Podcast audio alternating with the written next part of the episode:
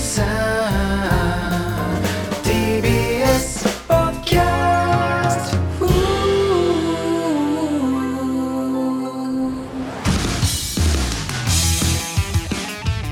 えーどうもからたちの大山和也と。土屋亮さんありがとうございます。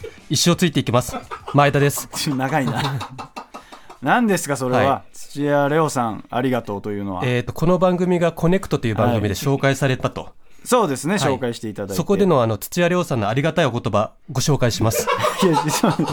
いきなりですか、、はいきなり紹介はい。最高だね。そこに愛情が乗っているからちょっと攻撃的な言葉でも笑えちゃうのよ。本物だからだね。こりゃいいね。俺もこういうのやりたいな。土屋亮さんが俺に憧れ始めてます。リップサービスだよ。ラジオ仕事です。仕事だからそうよく言っていただいてるだけであって 真に受けないでください。えどうする？俺に憧れた土屋さんがさコネクトでエロゲディスりとか始めたらいやもうほんとたまらんよ。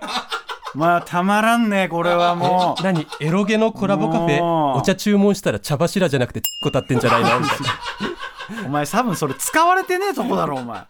なあ確実にカットされたくだりかぶせんなよお前おそらく使われてねえぞ。い確実にリップグリップ岩永は土屋さんに殺害予告するじゃん。やいや違う違う違う。お前だから仕掛けてんのよ。そう、あのね。土屋レオさんには仕掛けませんから。体中前田に殺害予告しても何の波風も立たないけど土屋亮さん渡辺エンターテインメント所属だからさ岩永あいつ芸能界から抹殺されるぞ。いやいやいや。いやだからそこも込みで分かってますから岩永君は。冷静ですよもうなあなたにだったらいけるっていう計算のもとうん。もちろんやってますからそれは。いやでもやっぱさデカミさんと違うなと思ったのはさ、やっぱ土屋さんってさよく見るとさ俺ら側の顔じゃん なんかいやお前ちょっと待ってくれ。ちょっとお前巻き戻させてくれ。お前そお前さらっとデカミちゃんも今ディスってたからな。お前さらっと今流してデカミちゃんディスの後に土屋レオさんもちょっと軽ディス入ってるから。いやなんかね今華やかな世界にいる方だからちょっとオーラが見えるけど実際よく見たら俺だと同じような顔なのよ。いやそんなん言うなお前。俺別に返せないよそれに関して。そうだねと思う。なんかどうやら鉄道オタクらしいのよああだから同じ界隈っていう。あ界隈だね。だからそうなると話もじゃあね違う界隈と合うかもしれないね。だからデカミさんの言葉を借りれば私の周りに20人はいる顔っていうこと。いやいやおお前さお前自分の手を汚さずにってこういうことだぞお前やめろよなそういうこと言うの。いやだからさこの土屋さんのお言葉をさ、本の帯みたいにさなんかあの最果ての先生のあの画像にさなんか乗っけてほしいんだよね。どういうことですかそれは。本の帯とかあるじゃんなんかコメント、ああるね。著名人からのコメントみたいな。いただけるやつね。らあの、ポッドキャストとか開いたらその俺たちの画像が出てくるじゃんこの番組の。そうね。こになんか帯みたいななんかサブタイトルでもいいんだけどさ。うん。最高だね。そこに愛情が乗っているからちょっと攻撃的な言葉でも笑えちゃうのよ。本物だからね。こりゃいいね俺もこういうのやりたいなって。いやいやいや。かっこいいじゃん。まあ確かに最高の帯みたいな感じよね。もう最高の言葉っちゃお言葉よね、そこに関してはね、で僕まあオタクの話になりますけどうん先週あの桜坂46の「スタートオーバー」って曲が、はいあの MV が公開されまして、今1週間で200万回再生とか言ってるの。ああすごいね。多分これ桜坂史上一番早いタイミングタイミングっていうか速さなのよ。あー最速なんだ。そうそう100万回も一番早かったし200万回も一番早かっただから今一番油が乗ってる時期みたいなこここに来てって感じなんだけどまあ、これどれだけすごいかっていうとさ1週間で200万回再生っていうのが、うん。ランパンプスのアカウントでやってる唐田町大山先生のエロゲ講習。あれが3年間で1686回再生なのお前さ関係ねえだろ今俺はよ。お前お前なんで俺菅さんで今行くんだよお前。いやこれで比べると桜坂がいかにすごいかっていうのが分かるお前その俺だけじゃなくてちょっとランパンプスのアカウントにもちょっと響くような内容じゃないかそれは。俺が出させてもらってるランパンプスのでこの「スタートオーバー」って曲の MV が解禁された次の日ですね、僕あの蛙亭の中野くんと坂道バーというところに行ってきまして。あーはいはいはい。もう坂道バーっていうのはそううそう新宿に、新宿の歌舞伎町にあるんだけどもうママがもうめちゃくちゃ坂道グループが好きで、はい。もう店内ポスターとか CD とかグッズだらけなのよ。うん。で中野くんは坂道グループのことほぼ何も知らない状態。うん。だから多分乃木坂桜坂日向坂のその区別もよくついてないような状態なの。はいはいはいだから俺は中野くんを桜坂のファンにしようと思って布教しようと思って連れて行ったのね。うん。で前日にその知り合いのお宅の人に明日中野くんに布教しに行きますと連絡したのよ。あそしたらそのオタク仲間の人が、私も行きますと。それは何ですか？不況布教として。そ染めたいみたいなそうそうそう。だからあの、よくあるパターンよね。あの、久しぶりによく聞くじゃん。久しぶりに高校の同級生からさ、飯食わないって言って、二人きりでなんかた食べるのかと思ってたらさ、急に知らない先輩来るみたいな。まあまあ、か幹部の人かな？多分ねわかりませんけども、いやいやダメなんだよそういう例えは今 いやそれこそね話の腰折るとこ悪いですけども、最近ねあなたがそういうことばっか言うからねもうそのバキュンが入りすぎて今クイズみたいになってるっていう話になってるんですよ。この前田は今ここで何て言ったんだって何を言ったでしょうみたいな。あの予想で今ネット会話が少し盛り上がりつつあるっていうのであのとんでもないことになってるんでね、お願いしますよそこにはね。で、坂道バー入るなりさ、ママにさ、推しメン誰ですか？って聞かれるのよ。はい。で、桜坂46の竹本優ちゃんですって言ったら、竹本優ちゃんのペンライトカラーの飲み物が出てくるのよ。はいはいはい竹本優ちゃんはパッションピンクとブルーなんだけど、その青と赤っぽいなんかカクテルみたいなのが出てきて、多分推しメンを聞いたらみんな出てくるのよ。そのカラーの飲み物が。なるほどね。で、まず中野くんは聞かれるのね。今の人生幸せですか？と。いやちょっと それ本当に聞いてるんですかそれ？今の人生幸せですかと。いやいやでも推しを作ればもっと幸せになりますよって。いやいやもう完全にそれですけど、うんただ中野くん多分幸せなのよ。売れてるし結婚してるしさ。ああまあ普通に幸せだよねいらないよねそのセリフはね、でまず中野くんは桜坂の3期生が載ってる雑誌を渡されて、これをちょっと見てくださいと、今3期生は入ったばかりですと、遅くありませんと、3期生新規で入ってくるのもありですよって言われて、3期生の雑誌を見始めて気になった子がいたら行ってくださいみたいな。言われるのよ。で中野くんはバーって見ててちょっとこの遠藤莉子ちゃんって子気になりますみたいな。とか谷口愛理ちゃんって子気になりますみたいなこと言ってくるね俺たちに。うん。で中野くんに、まあ、ヒアリングが始まって、どんなタイプの女性が好きですかみたいな。背の高いスラッとした女性なのか 小柄な女性なのかみたいな、で中野くんが、えっと、僕はそのお母さんと妹がめちゃくちゃちっちゃいんで身長が、小柄な女性ダメなんですよみたいなこと言って、あじゃあ谷口愛理ちゃん外れるかみたいな、で谷口愛理ちゃんはちょっと身長150ちょいなのようんだから大体そのユニバースの原さんと同じぐらいだよって言ったのよ。その その例えわかんねえだろ、そしたら隣にいたそのオタク仲間が、ちょっと前田さん、ユニバースの原さんと比べるのは失礼ですよ、みたいな。そうね。そう。れは失礼ね。で、その後に中野くんは、その遠藤莉子ちゃんをちょっと気になりますって言ったから、そのオタク仲間の人がそのママに、ちょっと遠藤莉子ちゃんの自己紹介 VTR 流してって、なるほどね。そう。桜坂の公式アカウントにあるのよ、その遠藤莉子ちゃんの自己紹介 VTR が。うん。で、それを見始めるのね。うん。で、その頃にちょうど援軍としてもう一人のオタクが来るのよ。いやいやいやいやちょっともうちょっと俺ら二怪しい人とママだとちょっと難しいなと思って。その染めるのが難しいそうそうそうそう。で、その人が来た頃に、ちょっとじゃあ、遠藤莉子ちゃん、あ、よかったです、みたいなこと、中野くんが言って、じゃあちょっと一回3期生のドキュメンタリー動画も見ましょう、みたいなことになって。ドキュメンタリー動画見ると他のメンバーもいるんで、遠藤莉子ちゃんの人間性とか、うんそういうのも分かってくるんで、性格とかも。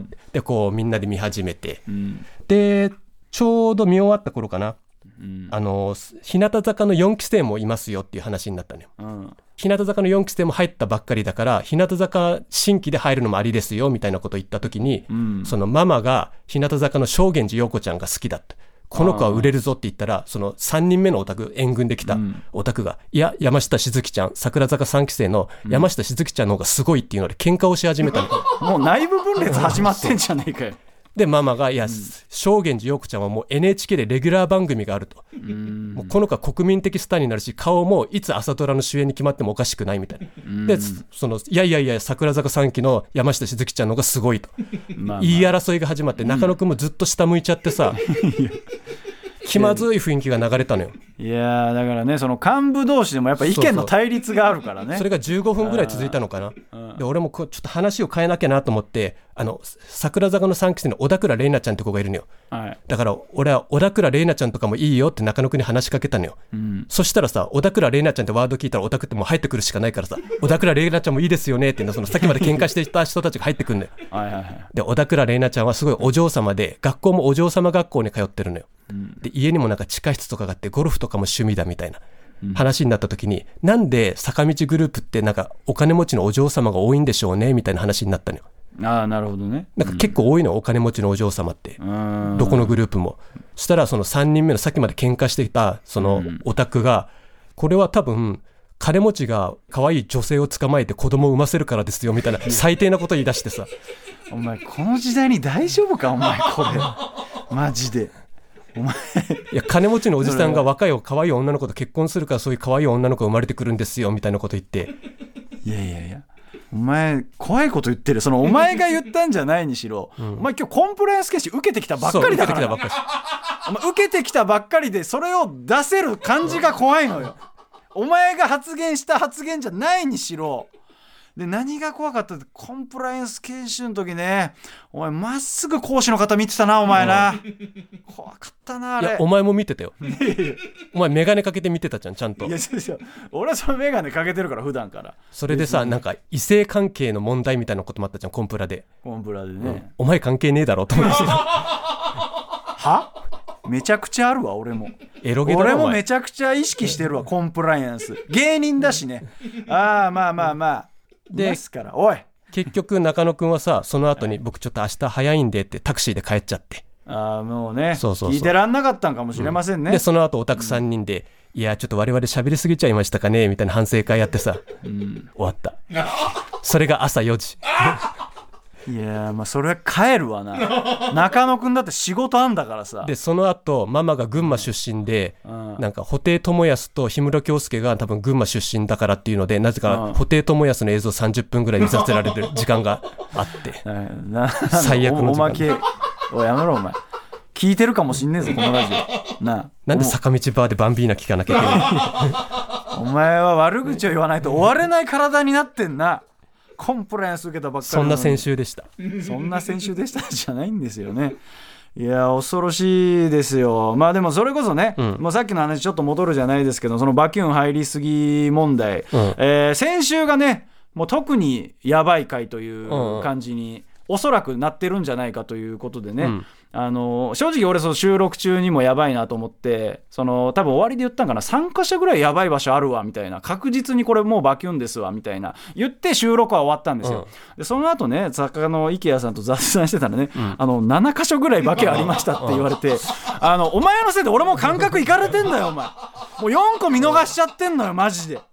俺もさ今もうあなたのせいでマジ感覚がちょっと今おかしくなってるというかあもうなんかそのなんだろうもう臭いとこにいすぎてもう匂い感じなくなってるというかね。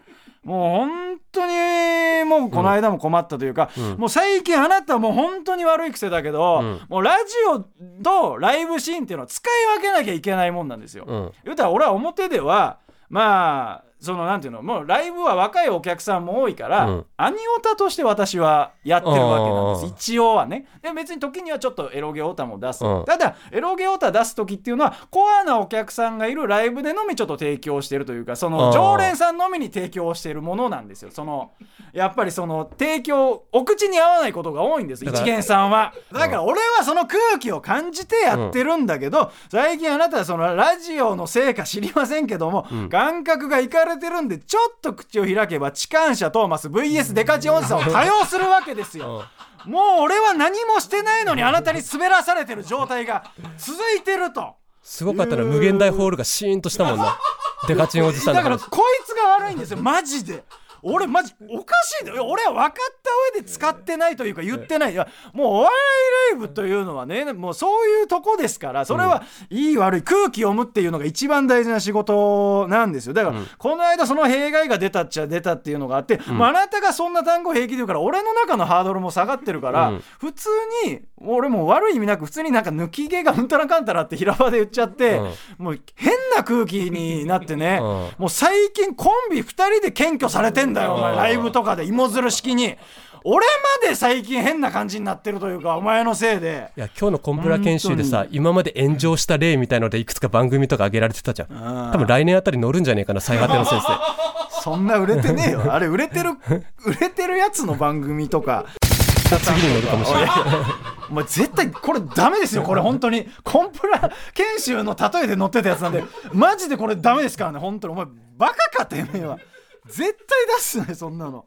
いや恐ろしい男ね。でもう一つ、えーニュースがあるといえばねもう我々も焦りに焦りましたけど、えーライブのダブルブッキングっていうのがありましてね、はいはい。あー本当にびっくりしたんですよ。時間がかぶっちゃってたのにちょうど全くかぶりね。結構かぶったとしても、なんかちょっとだけとかだったらネタの出番とか早くしてもらってねたりとか調節したりとかまあでもそれも事前にスケジュール把握しといて、まあ2週間も3週間もな前に話し通してやってもらうんですよ、うん。ただあの我々の今の居場所ってマネージャーっているんですけどスケジュール管理自体は自分たちでしなきゃいけないっていうのがあってまあ正直だからコンビの失態ではあるんですけど、うん。あの仕事を引き受けって言われたんです。よ空いてる空いてるっつってうん。2つ受けたら、どっちも18時半の仕事で入ってたんですよ、ホールとドームっていう近い劇場で。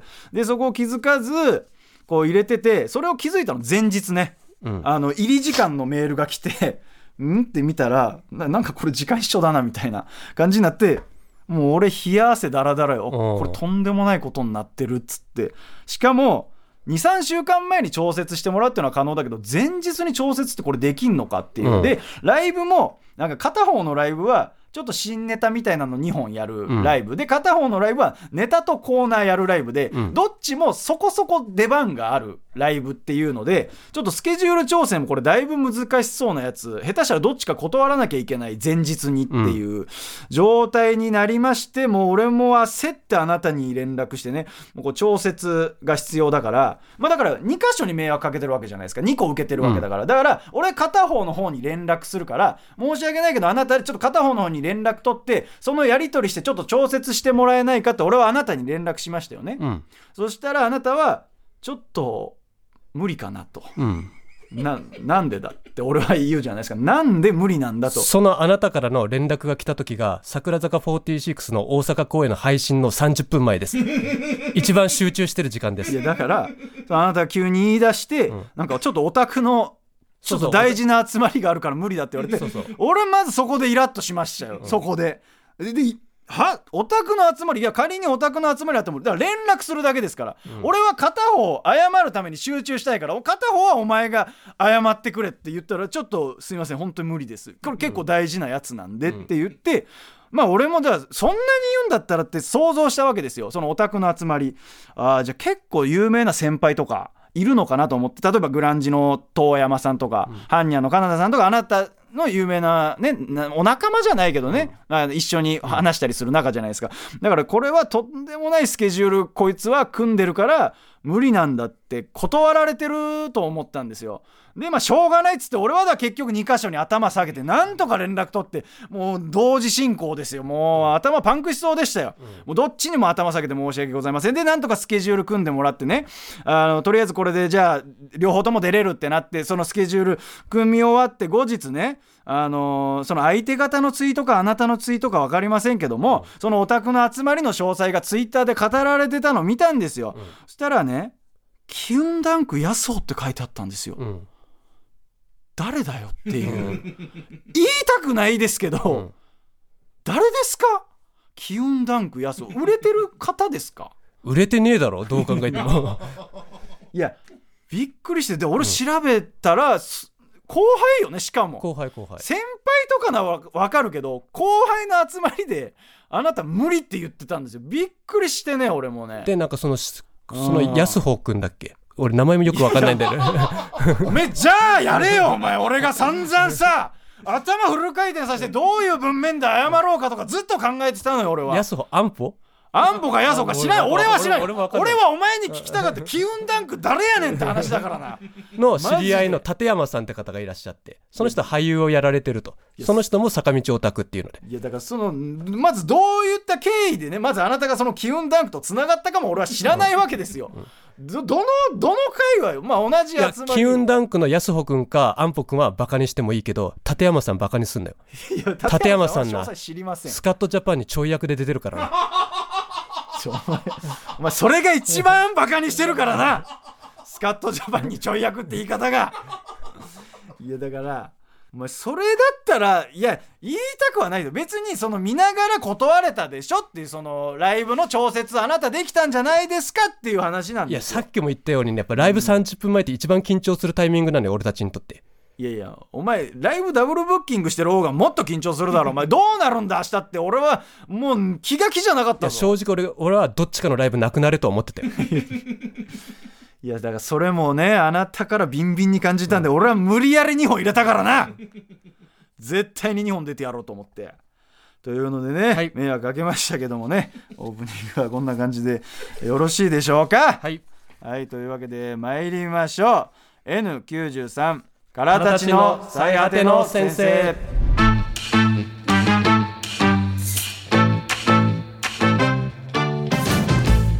い、メール紹介します、えーラジオネームドットオリジナルさんからですね。はい。前田さん大山さんこんにちは。毎週楽しく聞いております。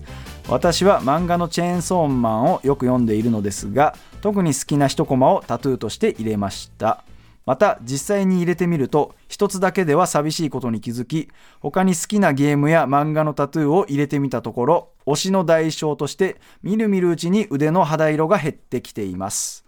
お二人はお仕事柄このようなことは絶対になさらないかと存じますがタトゥーとして入れたいぐらい尊かった推しの瞬間顔面やゲームの一場面タイトルロゴなどはございますか？となるほど。いうことですねまあ僕らねタトゥーは入ってないけどデジタルタトゥーは山ほどあるんでね。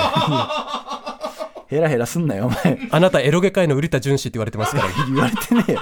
一切。もう顔までデジタルタトゥー入ってるから。入ってねえよ別にエロゲは別に何もやましいことはないですよ。健全な趣味というかね。何にも悪いことはないですから。まあだからタトゥーを入れるぐらいあの入れ込んだものはありますかっていうお問い合わせですけども、うん。まあそうですね。そもそも我々オタクはタトゥーを入れるっていうところでまずね踏みとどまってしまう感じはあるのかまあもしれないですね、坂道グループとかその見てるとたまにいるけどねあそうなんていうの？推しの名前入れてるみたいな。いや多分推しの名前もなんかグループ名入れてる人は見たことある。あー桜坂桜46ああなるほどね。でそのタトゥーもなんか種類あるじゃないですか。なんか1週間で消えるタトゥーと、まあその一生消えないタトゥーとみたいな。お前のタトゥーは一生消えないタトゥーだけどな。お前のデジタルタトゥーはな。ヘラヘラすんなよお前。マジで。俺のは別にタトゥーでも何でもないからな。勲章だからな俺のは。悪いけど伝説だよ。伝説の始まりだよ。リスナーは今伝説の始まりを目の当たりにしてるところだからな。悪いけ俺ど今思い出したんだけどさ後輩でさ野球好きの後輩がいて今横浜にバウアーって選手がいるらしいのよ。でも去年までバリバリのメジャーリーガーみたいな。はいはい。ただなんかちょっとトラブルがあって日本に来ましたみたいうん。なでそのバウアーって選手がなんかオタクらしいのよねあそうなんだ。でなんか YouTube やってて秋葉原を探訪するみたいな動画とかアップしてるらしいのよ。でなんかアニメイトとかいろんなところ行ったりしてるんだけどカードショップとか、うん。なんかあるお店に行った時に間違ってなんか同人誌のコーナーに入ってしまったらしいのよ。ああオタクショップの。そうそう、で慌ててそのバウアーが顔真っ青になって出てきてここは行っちゃいけない場所だみたいなこと言ってんの いやあんなさ身長1 9 0ンチでさ元メジャーリーガーで何十億も稼いでた人がさあんなビビってるのにお前全くビビらずにさカメラの前とかお客さんの前でエロゲとかさ同人誌の話するじゃん。俺なんか改めてお前のこと尊敬し直したんだよね。お前そんな言われ方したらなんかありがとうとは言えませんなそんな。いやだそれこそ海外はほらなんかそのエエロにやたら厳しい国とかあるじゃない？そのどどこの国出身か俺は存じ上げないからあれですけど。なんか外国の人がさ日本来て普通に雑誌に水着とか載ってるとびっくりするそうそうだからめちゃくちゃ厳しい国とかあるからだからまあ普通にだからまあ違法ショップだと思った可能性はあるよね。俺たちにとっては普通のショップなんだけど。あ闇市みたいな。いやいや でその例えはちょっといいのかとは思いますけど ダメな気がしますけどね。あだからまあどうですか？尊かった瞬間や一場面とかあなたはあるんですか？から俺もし入れるとしたら、そのミーグリで一回竹本優ちゃんが音符ちゃんヘアみたいなことしてた時があるのよ。あのお邪魔女ドレミの音符ちゃんいやそれなのかよくわかんないんだけど音符ちゃんヘアってなんかあるのよ。あのこういうなんかかあーそうなそのあお邪魔女ドレミ発祥かは知らない。ーいやいや。でもじゃあ違うな。音符ってそっちの音符か。そのそうあの記号の。記号の方か。多分それだと思うんだけど。そっちのあーそうね。アニオタならではのが出ちゃった感じですかね、はい、それのその時のね音符ちゃんヘアの竹本優ちゃんがめっちゃ可愛かったから、はい。はいもし入れるとしたら肩にタトゥー入れたいのその音符ちゃんヘアの、うん。でタンクトップ着た時に見えるようにさゴリゴリですねあなたね。たださオタクがタンクトップ着るとさみすぼらしいんだよなんか。もうガリガリだからね。なんかほんと戦後のサトウキビ畑みたいになってる。お前すげえ嫌な例えすんななんとなくわかるけどさ。戦後のサトウキビ畑とかなんかたまにいるじゃん。なんか公園でなんかやけに鉄棒うまいおじいちゃんとか。ガリガリガリガリだけどさ。ガリガリでちょっと白のタンクトップちょっと汚れてる感じのやつだろ。イメージだけど。そういうイメージなのよなオタクのタンクトップ。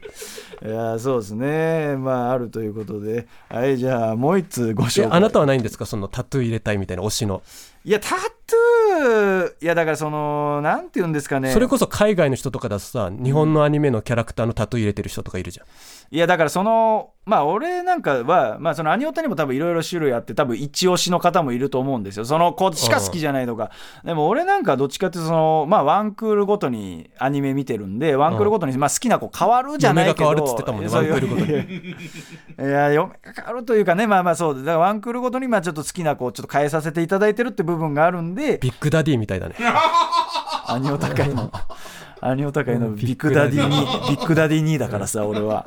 だからそうね、まあだから好きな作品はエロゲでもあるんですよ。G 戦場の魔王とかっていう作品のね、最後のシーンとか。だから、まあそうですね、だからタトゥーで入れるってなると、だからどこのシーンをタ、ね、タトゥーにすればいいかっていうのも分かんないんでね、っていうのはありますね。はい、ではもう一通ご紹介します。えーラジオネーム熱湯シャワーさんからですね、はい。からたちのお二人スタッフの皆さんこんばんは、えー最果ての先生毎週楽しく拝聴しています、えーお二人とも地上波枠について各々の考えがあるかと思いますが一リスナーの私としてはぜひ地上波枠を勝ち取っていただきたいと思っています。なぜならば楽曲が流せるからです。前田さんの思い出のライブの曲大山さんの思い出のシーンの曲。お二人の思い入れの強い曲とトークを聴ける日を心待ちにしていますと。なるほどいねうことですかね。確かにね地上波行けば曲流せるんだよね、そうですね。それは俺にとってはめちゃくちゃでかいいや俺もでかいよそれは。なんか今切り離されたけどそれは一緒でしょうよ。それはさなんかその思い出の楽曲っていうよりかさ、ん。やっぱ例えば欅坂46とかだったらさ、サイレントマジョリティとか不協和音とかみんな知ってる曲もあるわけよ、はいはい確かにそういう曲も流したいんだけど、不遇の曲ってあるのよ。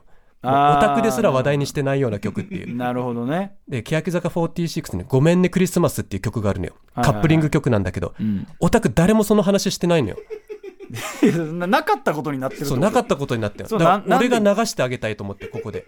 そうなんですか？多多分俺だけだよ。去年のクリスマス、山下達郎でもマライア・キャリーでもなく「ごめんねクリスマス」聞いてたの。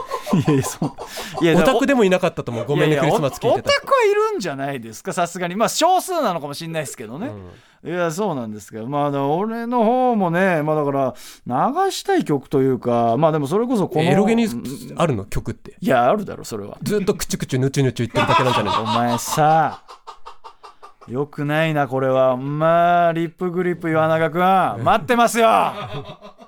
えー資格を送り込まないとねというのでね。まあだ好きな曲で言ったらね、まあ、この「青空に約束を」の「まあ、さよならの代わりに」とかね。あの好きな曲は挿入歌みたいなこと？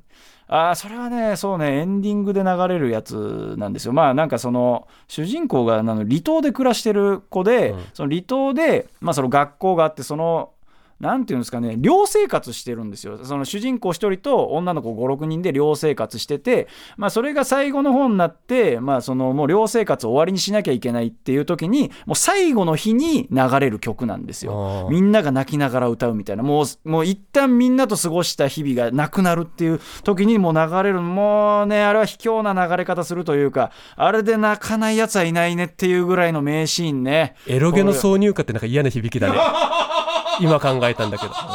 やめてくれよマジ。おいこいつマジか。おいエロゲリスナーこいつは刺していいぜ。本当に。とんでもないやつですよ。え実際あるのそういうシーンの時に流れる音楽とか。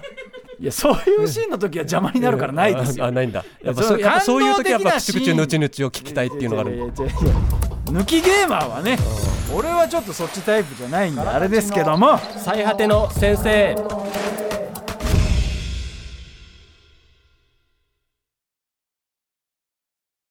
N935 月期結果発表。ということで今月もねこの時がやってきました。N93 は競争性のラジオ番組となっておりまして1位は地上波に格上げ、うん。半年後最下位の芸人は脱落という厳しい戦いになっております。と、はい。えー前回が4位。そまあねこの内容だと大健闘ですよね。う いやまあ4位で大健闘の番組ってどうなんだっていう。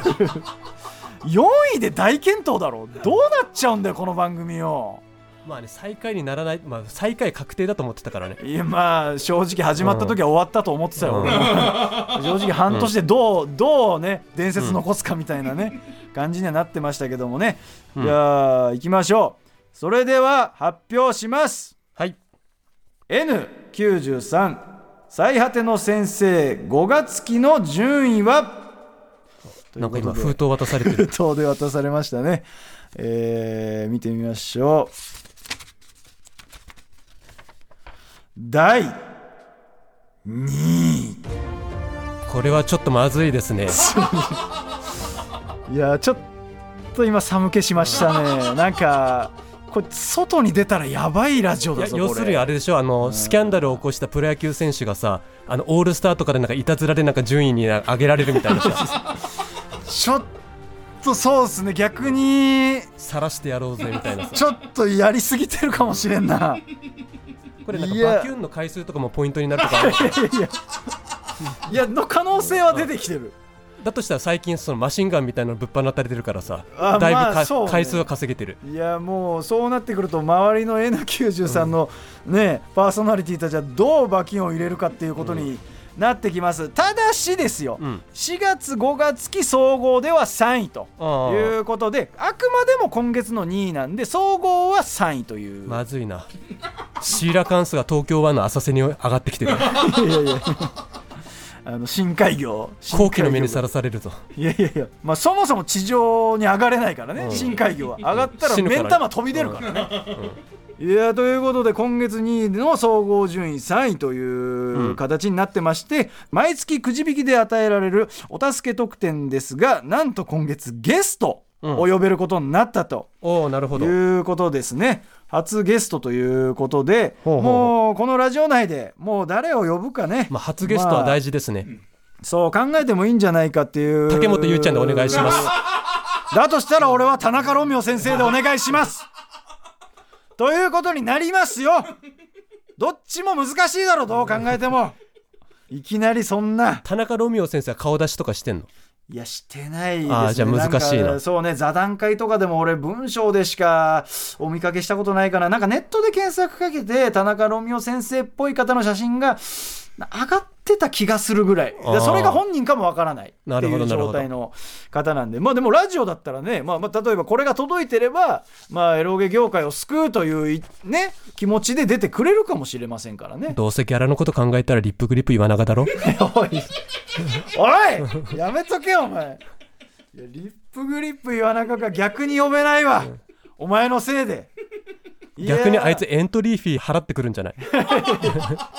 M 1みたいな。その1000円で。賞レースみたいな。出させてくれっつって。お前を倒すためにやってくる可能性はありますけども。そそれかねデカミちゃん呼び出すっていう手もあるけど。いやデカミちゃん来てくんねえだろそれは。あれはどういうことですか？いやもうそれが分かってるがゆえに来ないだろうね。戦わなきゃいけないから。めちゃくちゃ用意しなきゃいけないのいやーでもどうですかね。リアルに考えるとやっぱり自分たちに距離が近い方というかあんまり遠い方というか、うん。でそれにだってこれ分かんないけどこれまあ呼ぶわけじゃない。そのよ予算というか、わかんない。そのここの予算がいくらなのかにもよるじゃないですか。例えば10万も20万も詰めるんだったらビッグゲストも呼べるだろうし。あ俺竹本ゆうちゃん呼べるならポケットマネー払いますよ。いや違う違う違う違うあのつそういうことじゃないの多分お前がポケットマネー出すって言っても多分 TBS が許さねえかうん。らいろいろあるから。いやだからニーグリにいくらまあ払ってると思ってんだよ。だから予算がいくらぐらいなのかにもよってねやっぱりその呼ぶ方も変わるんじゃないですかというとこですけど、まああなたが呼べるというかお声掛けできるという意味でね、スケジュールは別としてグランジの遠山さんとかあなたね、はいはい。ライブとかもよくやられてるじゃないですか。ラジオスターですからね。そうそう。とか例えば呼べるんだったらあなたで言ったらいいんじゃないですか？どどうですか？だから俺で言ったらなんでしょうね。リアルなとこで言うと、まあ、松崎さんとかね元優しいエロゲー仲間なんですよ。でなんか俺はシナリオゲー重視でやってるんで、うん。であの松崎さん抜きゲー重視でやってるんでこううん。2方向からエロゲについて語れるっていうディープなエロゲラジオがやれるっていう。派閥が違うからね。派閥が違うんですよ、その松崎さんとは、なんであのたまにライブでも揉めたりね、ん。方向性の違いでね。あるんですけども。でも今以上にバキュンになるでしょ松崎さん。いやならねえよ。俺たちは常識あるからねエロゲー業界は治安がいいからね。あだから松崎さんとかですかね俺の業界で言うと。それなんか俺の業界って言ってんの？エロゲの いや俺の業界だよ。エロゲ業界はもはや俺がもうその地位を向上させるつもりでやってますからね。あうん、でか例えば中間逆に中間の人呼ぶとかね。あのちょっとライトオタクのあアニメも通ってます。ん。アイドルも通ってますみたいなライトなオタク呼ぶとかでもいいですし。あなたーそれかも全くオタクじゃない人を呼ぶっていう手もあるけどね。いや何？呼んでどうすんだって。これをラジオ聞いてくれてる人でオタクじゃない人芸人でケビンスの山口くんとかさ。あのー。聞いてますって言ってくれてたから。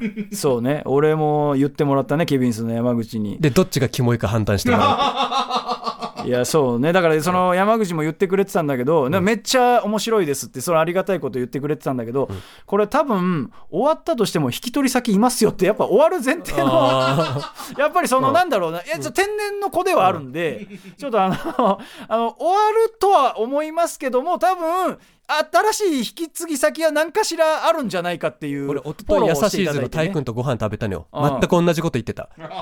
終わってもどっか引き継ぐんじゃないみたいな。やっぱりどっかで終わると思われてんだよね。あまあこの放送終わった後もねちょっと検討する時間あるかもしれませんけどもね。岩永以外でお願いします。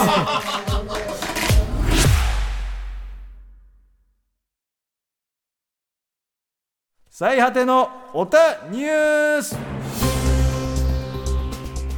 はいこのコーナーはですねダブルオタクである我々大山と前田が最近気になったオタクトピックをニュースとして紹介し考察していきますはいじゃあそれでは最初のニュース相方お願いいたしますはい。桜坂46と日向坂46が所属する事務所、マネージャー募集。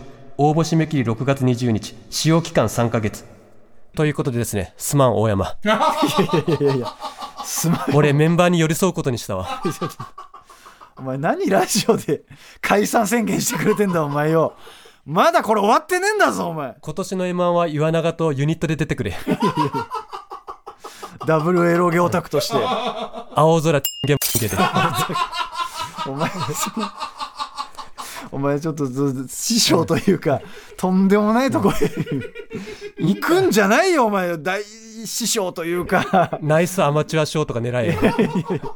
いやいや俺らアマチュア賞エントリーできないの。どっちもプロで一応やらせてもらって。青空ゲゲだとさ、いやお前平気で言うなって。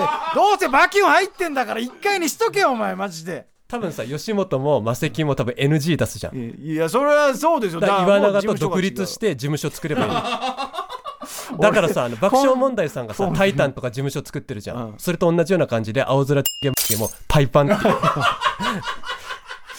どうしても言いたかったんだろうなお前これ。どうしても言いたかったのかそれ。パイパン所属の青空ゲゲですって。お前。矛盾してるけどね。地上波にあげんな俺らはもうダメだ。上がれないぞこんなんじゃ。だからさ m 1落ちた時もさやっぱやっぱコメントとかしないといけないんじゃんツイッターとかでさ。言いやすいよ、ね。m 1気づいたら落ちてました。ゲだけにとか。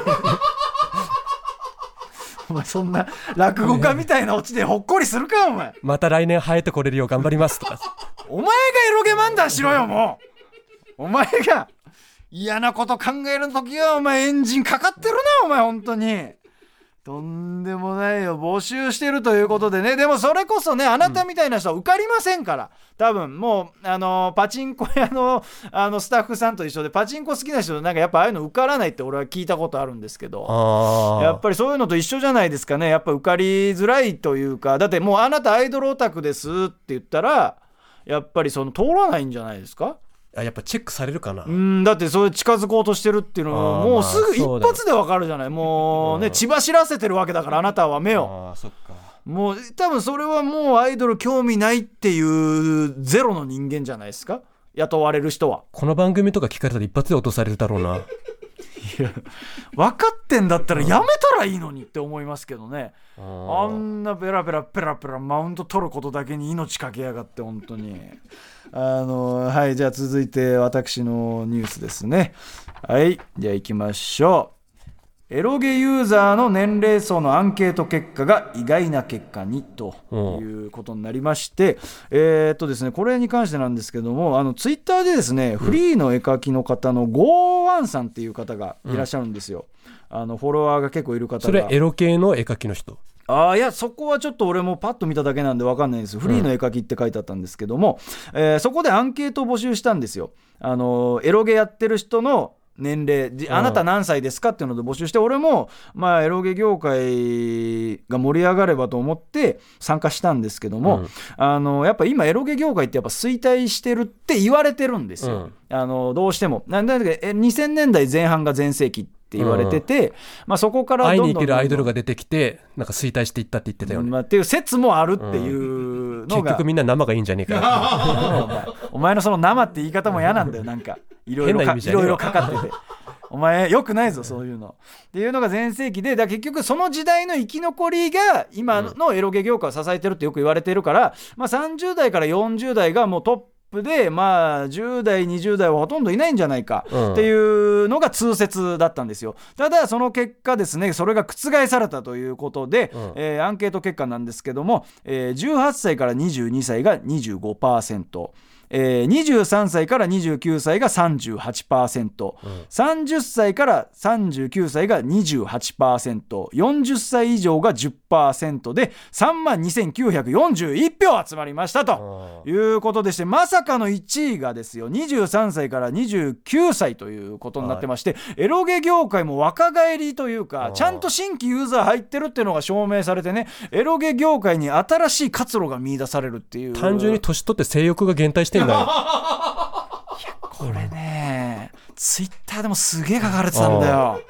やっまあね、そこに関してはそうなんですよね。だからやっぱりその若い方が元気じゃないですか、言いたくないですけどやっぱりだから新規参入はしてるんですよ。でまあ俺ら世代30から39歳ね、まあ、ここが28で2位なんだけどまあおそらくねここで一回壁があるんですよ。言ったら。そう何の壁かっていうと家庭ができるっていうのがあって、ね。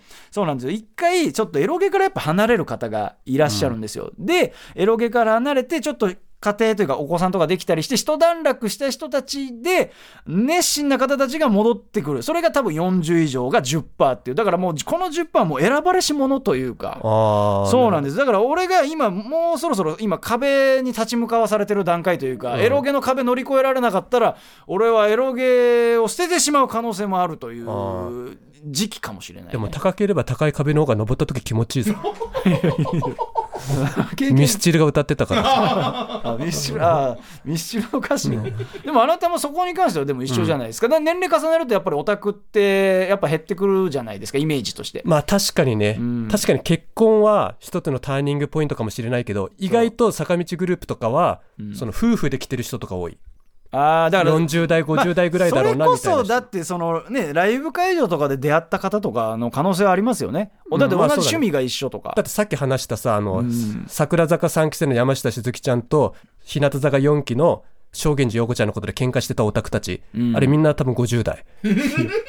いや俺の想像のだいぶ上行ってたわ、俺話だけ聞いてたから同年代かと思ったわ。全然違う。俺より全然年上。めちゃくちゃおじさんじゃん。会社でもだいぶあの地位が高い人たち。ああそう。え、ちなみにその方たちはもう結婚さしてたか結婚してる。お子さんも？いる。ああじゃあすごい。一人のオタクの方は息子の運動会でミーグリやってます。そのお前みたいなやつっているんだな。無限大の楽屋でオンライン握手会するみたいな。いやーということで以上最果てのオタニュースでしたはいということでエンディングです、ということでどうですか、今回は前回に比べたらだいぶバキュンは少ないと思います。もうね正直前回がひどすぎたんでこっちもね落として落としてお届けするっていう慎重なラジオに。なぜなら今日私たちはコンプライアンス研修を受けてきたからです皆さん結果は出てるでしょうかね。これは聞いたリスナーの方から返事をいただかないとその分かりませんので、コンプライアンス研修ではい、攻めすぎた発言をすると炎上する可能性があるいじっていい相手を判断しましょうっていう項目があったのよ。はいはい。田中ロミオ先生とバグバグはいじっていいってことだよね。いやダメです。ダメです。判断基準として。もうあの方たちは表出てないんでね、うん。ということでまあ一応ですねもう最後告知なんですけども、はい。まああれですよね。あなたとリップグリップ岩永くんがうん。えー揉めてることに関してもう完結させようということでねライブをするっていう話をしましたが、はい。一応詳細がねある程度決まったということで、うん。ちょっとここで告知させていただきたいと思います。ちょっと変更あるかもしれないんでね一応こんな感じだって聞いといてほしいんですけども、えー7月28日の18時45分からえー1時間ですね、うん。えータイトルは「オタクのザ・セカンド。マルシそびれた芸人にもう一度チャンスを」と、完全にもうあのねね。あなたが前に言ってたラジオでね言ってた通りのタイトルなんですがさすがにちょっと混同しすぎるということで、オタクのをつけさせてくれということで、オタクのザ・セカンド。でまあマルシそびれたでね、うん。あのー配慮しているということで。えーもう決着をつけましょうというライブで、まあ、詳細はね何やるかとかはまだ正直決まってないですけど、はい。ここで決着をつけてもらおうじゃないかということでなんかいろいろね。MC の人とか見届け人とかなんかキャスティングされるらしいですね。そうですね、うん。なんかお、まあ、ある程度の人数揃えて、もう結末まで持っていこうじゃないかとあなたいつまでもリップグリップ岩永君岩永君と言ってるんでね、うん。そこで一段落させようじゃないかというまあことで、決着つかなかったら最終的には相撲で決着つけます。あのそんなに簡単に決着つくんだったらこんな争わないでください。このラジオで。長い間のようやく結末がまあそのライブで完結編としましょうじゃないかということにはなってるんでね、はい。はい、興味ある方はぜひ、えーね、チケットとか発売になったら、えー買ってくださいということでよろしいですか？はい。はい、番組の感想やネタは最果てアットマーク TBS.CO.JP までお願いいたしますはいそれでは最果ての先生からたち大山と前田がお送りしました。それではまた来週竹本ゆうちゃんがゲストに来てくれるのが楽しみだな。田中ロミオ先生も待ってます